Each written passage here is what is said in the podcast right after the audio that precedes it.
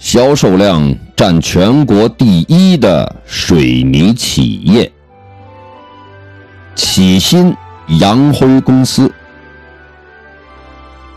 一九零零年，清光绪二十六年，天津实业家周学熙奉命振兴濒临倒闭的唐山细棉土厂，但八国联军入侵天津后，英商骗占了开平矿务局及其下属企业唐山细棉土厂。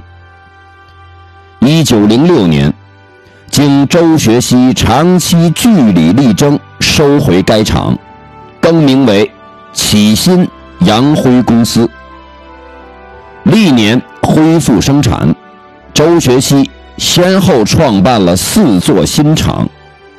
至一九一九年，启新水泥占领了国内百分之九十二的市场份额，并在国际上多次获奖。